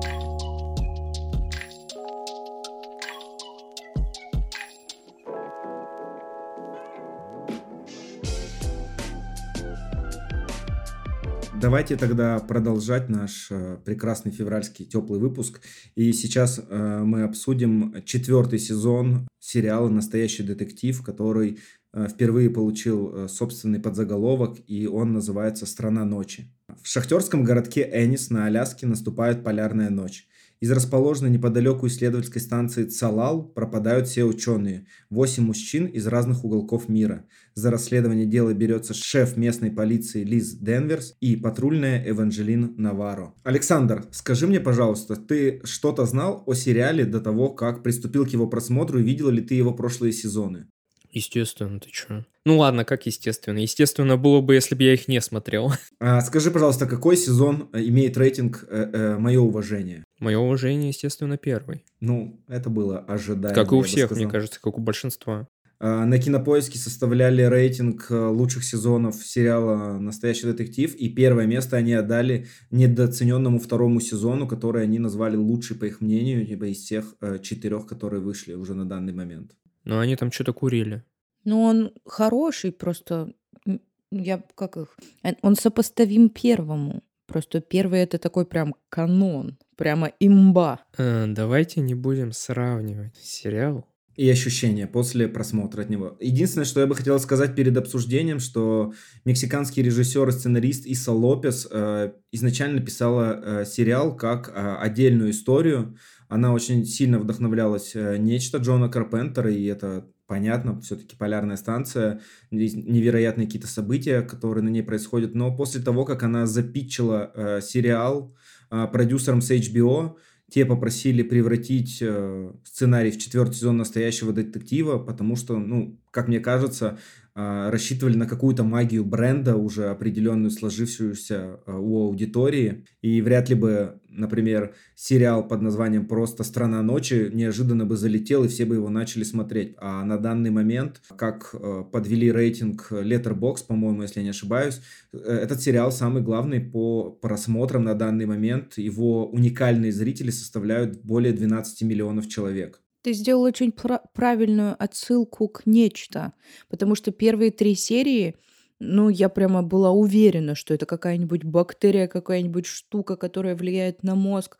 Ну, то есть я прямо вот, я эти вайбы словила. Нет, на самом деле я так не думал вообще. У меня, потому что в этом плане переживала жена, она не смотрела первые три сезона, э, она начала со мной вот с четвертого, и она очень переживала за вот эту всю чертовщину, которая там происходит, и она говорит, Илья, типа, что здесь будет такое? Я говорю, ты можешь не сомневаться, развязка будет максимально реалистичной. Настоящий детектив никогда не связан э, с, с чем-то ритуальным и чертовщиной. Мы убийцей увидим реального человека. Она такая, ну тогда ладно, давай смотреть. Я говорю, что первые три серии я такая, какие, ну вот вайбы вот этого нечто, всех подобных, чужое там, еще что-то, каких-то этих фильмов. А потом я вспоминаю, что это вот, как Илья уже сказал, что это True Detective, и всегда там с первого сезона у всего этого сверхъестественного находится абсолютно рациональный какой-то ответ. И я такая, ну ладно, будем ждать. Вот. Но в конце что дали, что дали. Но я вам так скажу. Это хороший камбэк у сериала.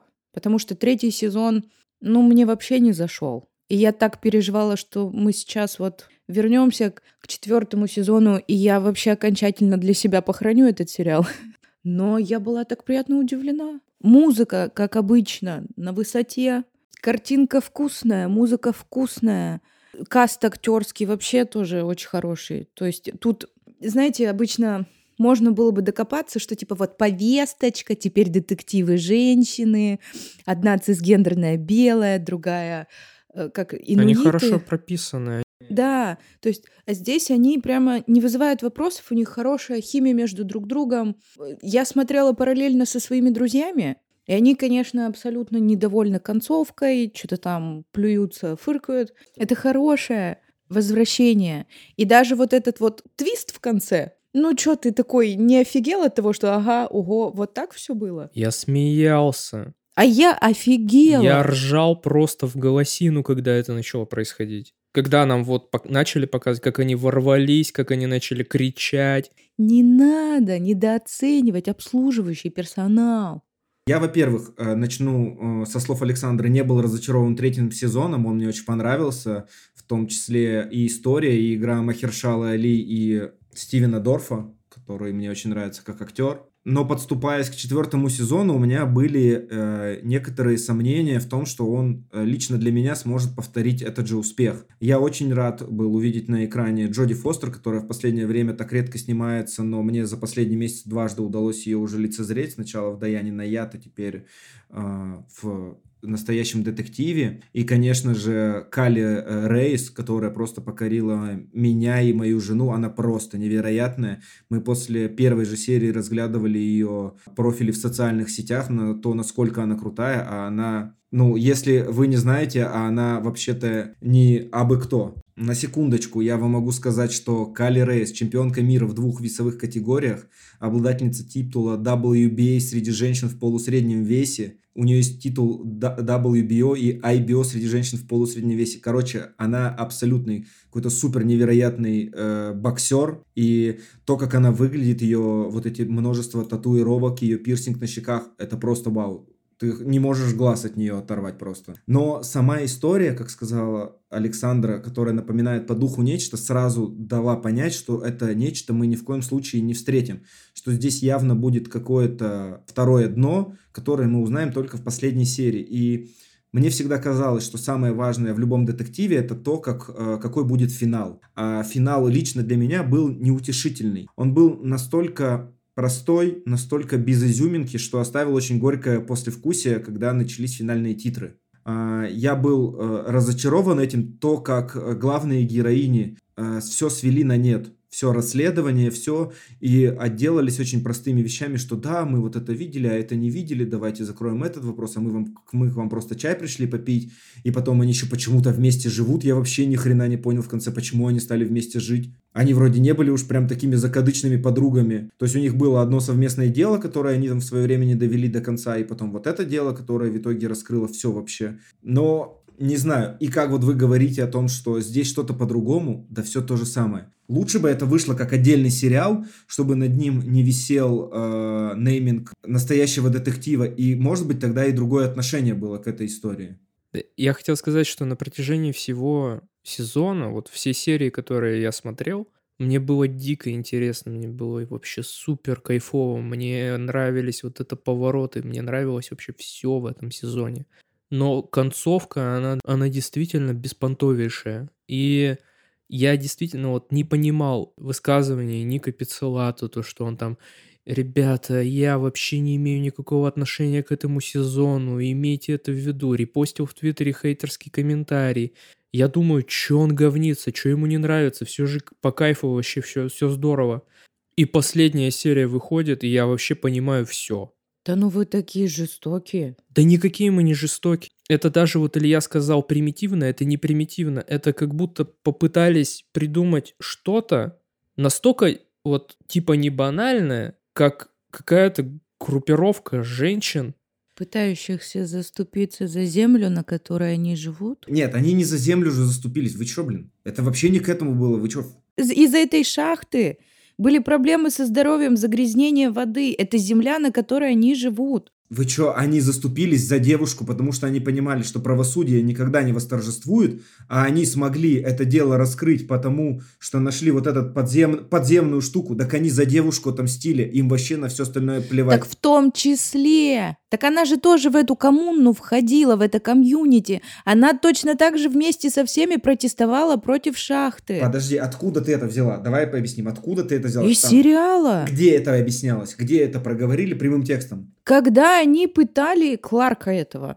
Не, Илья, на самом деле Саша права, она же разбила эти ледяные херни, она узнала про то, что э, результаты... Подождите, стойте, нет, стойте, стойте, я вам сейчас объясню. Женщины убили полярников из-за того, что полярники убили эту девушку, преступление которой они расследовали, но не смогли доказать. Они это узнали из-за того, что там прибирались, спустились вниз в эту шахту, нашли оружие, которым ее убили. За это они убили полярников только из-за этой женщины. На все остальное им было глубоко насрать. Вот это чистым текстом они проговорили. Они в конце серии это то, точно проговорили. Все остальное это вообще их не касалось. Ну, я не так, видимо, концовку поняла. Я поняла, что они не только за Энни. Эти женщины, они действительно не знали о результатах, которые подделывали, потому да, что... именно поэтому они фотографировали, когда прибирались все документы и вот это вот все. Постфактум уже. Историю она свою когда повествовала за столом, там же были кадры, как они собирали информацию на эту шахту и на это все. Когда им это все, ну, как бы пазл сложился.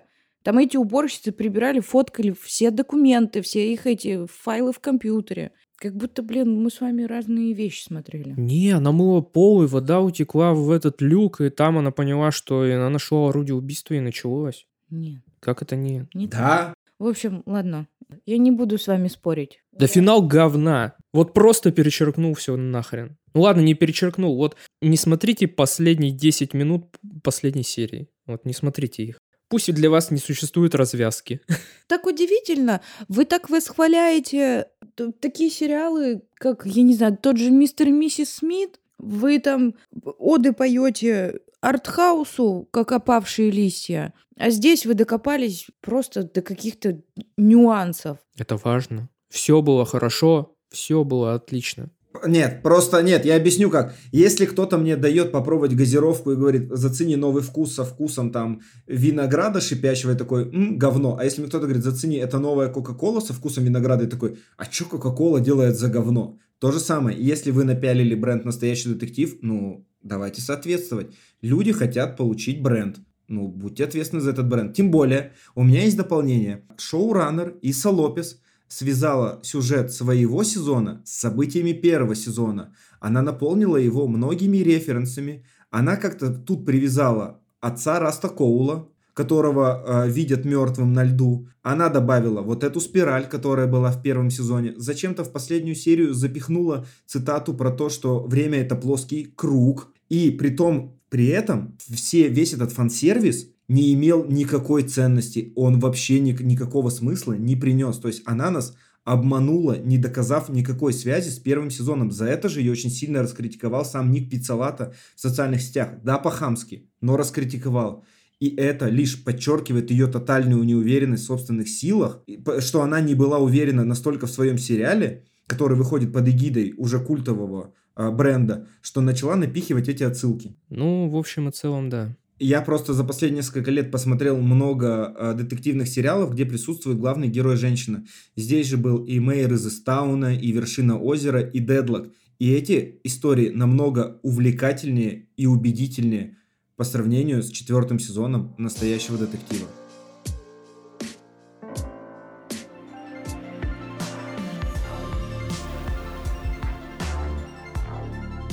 Предпоследним э, номером в нашем февральском выпуске идет фильм «Память», э, который вышел 20 февраля на всех стриминговых платформах. В основе сюжета фильма лежит история выздоравливающей алкоголички, преследуемой своим прошлым, которая встречает мужчину, едва держащимся за свое. Ну, как вам? Мастерски? Я перешел на короткие описания. Да, вообще здорово, слушай.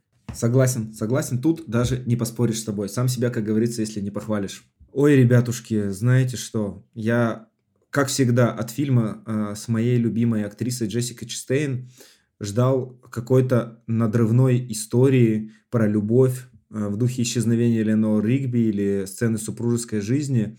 Но по факту как будто бы получил какую-то пустышку, которая хочет из меня выжить э, последние эмоции потому что вот эта ее история, которую, кстати, придумал и написал сценарист и режиссер Мишель э, Франко, она настолько, ну, вообще незамысловатая. Вот это вот ее там прошлое в школе, как она там с кем-то выпивала, потом над ней как-то там издевались, или там над ней происходили какие-то сексуальные действия.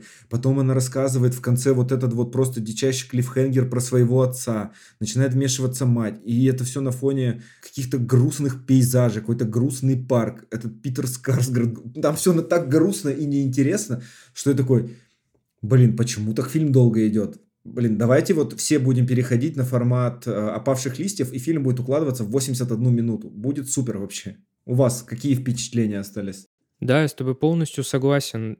Я так не люблю фильмы, которые настолько грустные, вот, где, например, вот смотрели «Американское чтиво», там хотя бы разбавляется юмором. Тут, ну, просто... Он реально очень мрачный и депрессивный.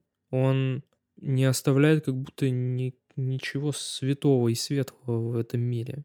Просто Франко, как режиссер, очень любит включать э, в свои фильмы какие-то страдания. Это изнасилование, жестокое обращение с людьми, убийство и все вот это, но, но на их э, фоне вот все равно эта история для меня кажется максимально незамысловатой и неинтересной. Мне, конечно же, было огромное удовольствие наблюдать на экране Джессику Честейн, потому что как бы то ни было, зная там ее игру и множество ролей, это все равно определенное удовольствие, как она держит экран. То есть она им все равно завладевает, когда появляется в сценах. Но в остальном, я не знаю, ребят, посоветовать это кому-то, не посоветовать.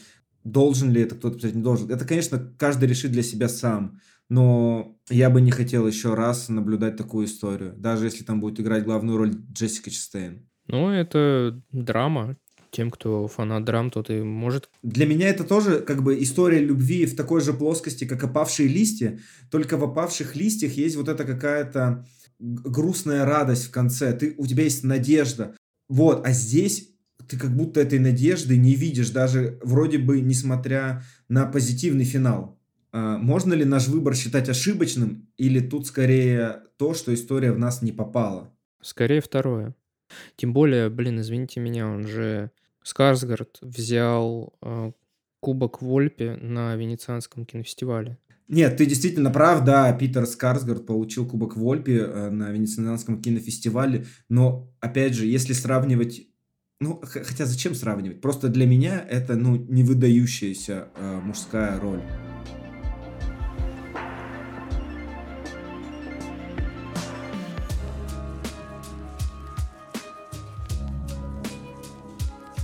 Закрывать наш февральский выпуск будет э, сериал от платформы Netflix «Аватар. Легенда об Аанге». И поскольку я ничего не знаю об этой вселенной, кроме ужасного фильма М. Найт Шьямалана, э, более подробно про него расскажет Александр.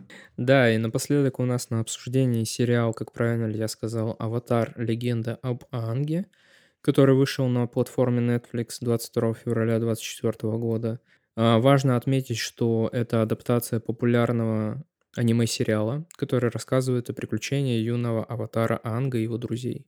А сериал, э, я, кстати, не буду краток, как Илья, у меня нету такого скилла, э, но как смог. Э, сериал начинается с того, что двое подростков из южного племени воды Катара и Сока находят в сферическом льду странного мальчика с, с огромным летающим бизоном. Этим мальчиком оказывается Аанг, последний маг воздуха, который проспал во льду сто лет. За это время народ огня почти уничтожил все остальные народы и пытался захватить весь мир. Анг решает дать им отпор, и вместе с Катарой и Сокой отправляются навстречу приключениям и опасностям. Итак, знаете, что я вам хочу сказать? Поскольку я в своем детстве пропустил этот анимационный сериал, то вообще сильно нахожусь не в теме. Смотрел только э, фильмы М. Найт Шьямалана и то для нашего спешала, который при желании все могут э, послушать на любой из удобных платформ. И вот сейчас я ворвался в мир Аватара. Вчера я думал, кто я больше, Зуко или Аппа, кто для меня является главным. Или Момо. Да, или Момо. Я такой, блин, офигеть, вот это, конечно, интересная вселенная, поскольку я с ней не сталкивался. Давайте вы тогда начнете. Если вам будет интересно мое мнение со стороны, вы меня подключите. Я готов ворваться в любой момент с интересным фактом. А здесь он у меня максимально необычный. Этот факт будет связан с сериалом «Санта-Барбара». У меня к вам интересный вопрос. Э, Если бы вы были магом, то каким? Земли. Реально, а ты, Илья? Да, а, чем, а чем это связано, я не понял. Да просто по кайфу какой хочешь. Ой, блин, ну не знаю. А там что, зим... Это не настолько серьезный. Нет, это серьезно сейчас, это знаешь, я вообще не готовился к этому вопросу. Наверное, воды. Наверное, воды. О, вот он мой мальчик. Я тоже воды бы был. Моя жена, кстати, тоже сказала земли. Э, Я не знаю, в чем прикол. Видимо, сгибать металл потом во второй фазе. Да. Ты помнишь Тэнк? А магия крови. Маг воды. Ну да, я, я и говорю, мы с Ильей маги воды. А я думал, я думал, маг крови это из Блейда кто-то. Не, это когда... Это будет дальше. Это потом, когда ты сильнее становишься, маги огня, они умеют молнии пулять, а маги земли, они умеют металлом управлять, маги воды умеют управлять кровью, а маги воздуха ни хера не умеют. Они умеют все. Да, они просто умеют. Самый важный вопрос от меня, от человека, который вне вот этой вселенной, вне контекста. Вы мне скажите, это true или не true? Что ты подразумеваешь под true? Но вот вы фанаты оригинального мультсериала. Вот вы сейчас посмотрели сериал от Netflix. Вы можете сказать, это true или не true? Или вы такие, фу, отстой, что за говно Netflix наснимал, я бы это не так сделал, а вот это неправильно, а Анг так вообще не двигался. Смотри, в этом сериале на самом деле есть некоторые недочеты в плане характеров персонажей. Мне кажется, Анг здесь более серьезный, чем в мультипликации, потому что там он прямо такой, ну, ребенок. 11-летний ребенок. Да, здесь он более такой какой-то серьезный. А, В этом сериале, именно от Netflix, Катара, она более сфокусирована на своих способностях, чем в мультике. Там она все-таки была э, больше смещена в сторону семьи. Кстати, про семью. Катара настолько часто говорила, что ей стал как семья, и такой, Катара, ты бы с Домиником Торетто, у вас бы пара была идеальная. да. Тебе не в эту франшизу, тебе в другую. Да, вот этот Сока, он как раз-таки в мультиках очень сильно был... У него очень такой был юмор, немного сексистский.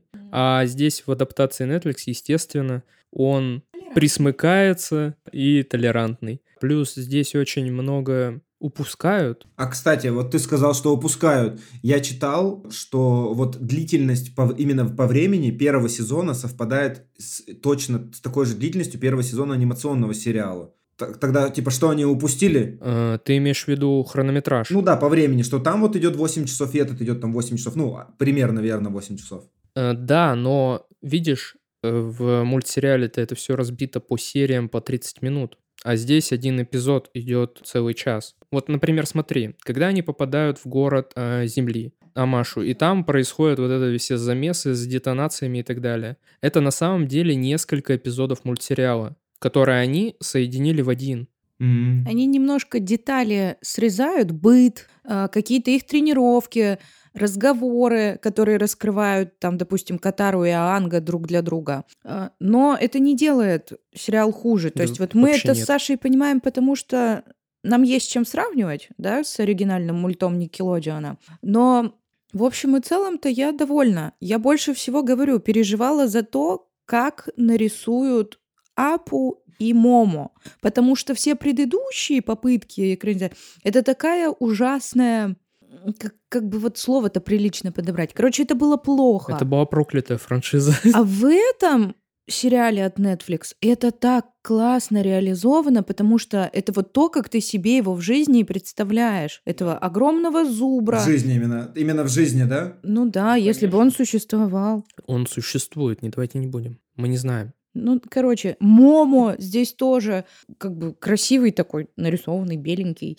Очень соответствует тому, что в мультике. Стопудово должен быть второй сезон. Они остановились на середине истории. Блин, мне так нравится твоя уверенность всегда, что стопудово, стопудово должен быть. Как будто мы с Саней это решаем. Рейтинги правят всем, и рейтинги, я тебе хочу сказать, неутешительные. И это очень грустно на самом деле. Так вот о чем Как и в случае с True Detective, я, ну, до последней там серии не понимал. Тут я вообще просто в общем и целом не понимаю придирок к этому сериалу. Все хейтят э, графику. А нет, у меня, у меня и есть. Ну, давай, выкладывай. Давай вы- вываливай на стол. Нет, они не сказать, чтобы какие-то супер принципиальные, просто я давно не смотрел произведения в схожем стиле, вот эти фантастическая история для всей семьи. Мне кажется, это, ну, в первую очередь для всей семьи история, когда вы можете там сесть, посмотреть условно, как, э, я бы, не знаю, сравнил как бы именно стилистику вот это для всей семьи с «Кольцами власти», потому что они вот такие же, мне казались. В том плане, что здесь не показывается, как мы знаем, любит Netflix, какие-то открытые взаимоотношения людей, здесь нет какого-то чрезмерного насилия, то есть если даже кто-то умирает, это не показывает, что там кишки во все стороны, кровища хлещет, хотя здесь столько было качественных битв. Но достаточно жестокий. Да, жестоко, но не показывается никакой э, как бы крови, чтобы это, условно, можно было посмотреть со своими детьми. И вот, может быть, я именно в этом плане отвык от таких произведений, что я смотрел и такой, блин, мне вот не хватает, может быть, там более откровенности, каких-то взаимоотношений, ну, хотя, опять же, кого с кем, там, все дети по факту. Э, жестокость, ну, вот тот же Зука, Зука же очень жестокий, то есть мне казалось, но опять же, когда я видел финальную серию, и в ней показали принцессу Азулу, которая, как э, Дейенерис на максималках, уже собрала своих безупречных и собирается там идти войной дальше, это, конечно, было такое, вау, ну круто, посмотрим, видимо, в следующем сезоне будет очень много масштабных битв и сражений. Но опять же, они все настолько прозрачные, как герой, то есть ты понимаешь, что Анг, он не может в какой-то момент превратиться э, в какую-то злую силу, которая начнет уничтожать, просто убивать. Хотя, опять же, он во время этой битвы в последнем эпизоде просто эти корабли разламывал на куски, и люди погибали явно в воде. А потом он вернулся, как ни в чем не бывало. А там не он. Ну, это знаешь тоже. Пистолет тоже не сам стреляет. Там дух луны. Ну да, да, да. Илья, у тебя были придирки. Я не слышу придирок. Ну, это вот такая какая-то претензия, вот эта детскость, что ли, сериал. Но опять же, он снят на мультсериале. В моем детстве был э, сериал, э, назывался «Чародей». А потом у него было продолжение «Чародей. Страна Великого Дракона». Вот э, как раз «Аватар» мне напомнил этот сериал из детства. Хотя, опять же, он, видите, меня вернул в ностальгические чувства, что тоже хорошо с другой стороны. В общем, не знаю, это все, видите, у меня такое как бы достаточно неочевидные придирки скорее. В целом, я получил от него определенное удовольствие. Он в большей степени мне понравился, чем не понравился. А, Второй сезон я, если он выйдет, опять же, я все-таки посмотрю. То есть я понимаю, что там не может быть длительной истории, что мультсериал был из трех сезонов. Все правильно, да? Да-да. Ну, там была еще легенда о Коре. Ну, я понимаю, что Netflix может снять там три условных сезона оригинала, и потом уже, если будет дальше интересно, уже снимать вот э, легенду о Коре. Ну, на три сезона я готов. А знаете, подписываться на новый какой-то сериал из 16 сезонов, я такой, ну, извини, у меня другие дела есть. Мне очень хочется, чтобы ты ознакомился с оригиналом, с мультиком вот этим Никелодиона. Я не требую, не настаиваю, просто вот хотелось бы. Но он достаточно такой объемный. Да, но ты не пожалеешь вообще. Мне просто, да, хочется услышать твое мнение, и после того, как ты, допустим, когда знакомишься с мультсериалом, мы задали тебе вопрос, магом чего ты хочешь быть, чтобы ты переобулся в мою команду, ну или в какую-нибудь другую. Ну, посмотрим, посмотрим. Может быть, я как раз смогу найти время, чтобы это все посмотреть. Так вот, в конце, когда э, наши главные герои прибыли в северное племя воды, они встретились с мастером Пакку, с которым э, в дальнейшем у Катары будет даже выставочная битва, я бы так сказал. И я понял, что лицо этого человека мне кого-то напоминает. В итоге я полез, ну, естественно, на Википедию проверять, что же это за актер сыграл э, так прекрасно мастера Пакку. И этого актера зовут Эй Мартинес. Он в период с 84 по 92 год играл великую роль в своей жизни Круза Кастилью из сериала «Санта-Барбара». Вот откуда я знаю его лицо, представляете? Вот откуда я знаю его лицо, что оно настолько сильно в детстве мне запало в память, что спустя там 30 лет я его вспомнил уже совсем в другом сериале. Это насмотренность называется.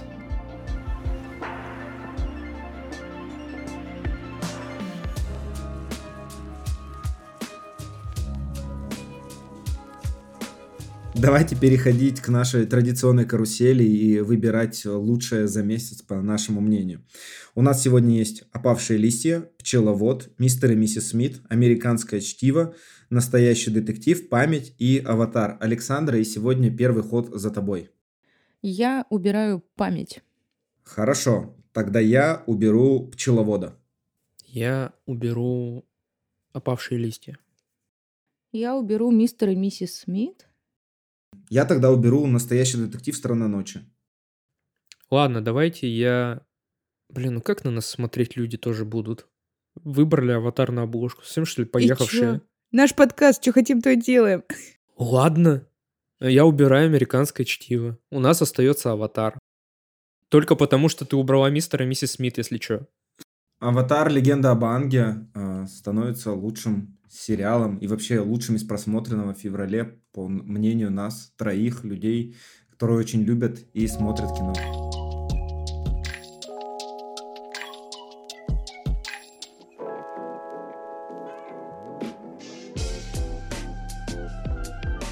Давайте переходить к нашей э, последней постоянной рубрике. Это советы от ведущих. Александра, ты сегодня подготовила что-то помимо твоего любимого фильма «Игрушка»? Да, я подготовила. Значит, я хочу посоветовать фильм «Догман», который вышел э, осенью 23 года. Нетипичный супергерой с обложки комиксов. А о чем фильм-то? Так вот я пытаюсь сформулировать. Он достаточно тяжелый, особенно поначалу, когда он показываются кадры из его детства, когда его родной папаша швырнул в клетку с собаками и голодом морил. Я ожидала что-то наподобие Бёрдмана, и я получила что-то наподобие Бёрдмана. Я советую его особо раскрывать. Просто, знаешь, я начну, и как бы об этом весь сюжет. А как описать, чтобы вот заинтересовать, я еще не на уровне Ильи. Так что да, мой совет — это фильм «Догман». Да, я бы вообще изначально хотел рассказать про февраль. Он у меня получился достаточно интересным в плане просмотров. Я закрыл какие-то, например, э, дыры в своем кинообразовании, которые у меня были. Посмотрел, э, как я уже говорил, «Касабланку», э, посмотрел «Могилу светлячков», Вообще, знаете, не стоит, мне кажется, его кому-то советовать, потому что фильм настолько душераздирающий, что после него э, невозможно остаться безразличным, к, особенно финалу. Александр не даст мне соврать. Э, посмотрел много э, новых ужастиков, которые упустил в том году. Но из всего того, что э, в феврале мне удалось, скажем, лицезреть на больших и малых экранах, я решил остановить свой э, выбор на фильме-концерте. Этот фильм-концерт э, называется в русской локализации «Не ищи смысла», в оригинале «Stop Making Sense». Это фильм-концерт 1984 года, в котором показано живое выступление американской группы Talking Heads, лидером которой является Дэвид Бирн. А снял этот концерт Джонатан Демми, который является режиссером «Молчания ягнят» и вообще-то очень уважаемый человек. Это один из самых э, необычных э, фильмов-концертов, которые я, наверное, видел в своей жизни. Он запечатлевает, э, наверное, высшую форму группы Talking Heads. Она исполняет на сцене все свои хиты. И Дэвид Бирн э, в конце появляется в невероятном костюме, который в дальнейшем повлияет на мир э, моды и э, еще найдет в нем не раз отражение. Но почему именно этот фильм я бы хотел отметить? Его в прошлом году переиздала наша любимая компания А24. Она его выпустила в формате 4К и IMAX. Его можно было посмотреть в Америке, э, например, совместно с группой Talking Heads, ответить, точнее, задать им после этого вопросы и получить ответы. А, фильм все еще идет в прокате в Америке, как я знаю. А помимо этого, в 2021 году фильм Stop Making Sense был выбран библиотекой Конгресса э, США для сохранения в Национальном реестре фильмов как культурно, исторически и эстетически значимый. Это достаточно редкое явление, особенно для фильмов-концертов. Даже если вы не являетесь поклонником этой группы, то, я думаю, во время фильма вы будете, очевидно, топать ногой или, возможно, даже потанцуете, если будете смотреть его дома в, в уютной атмосфере.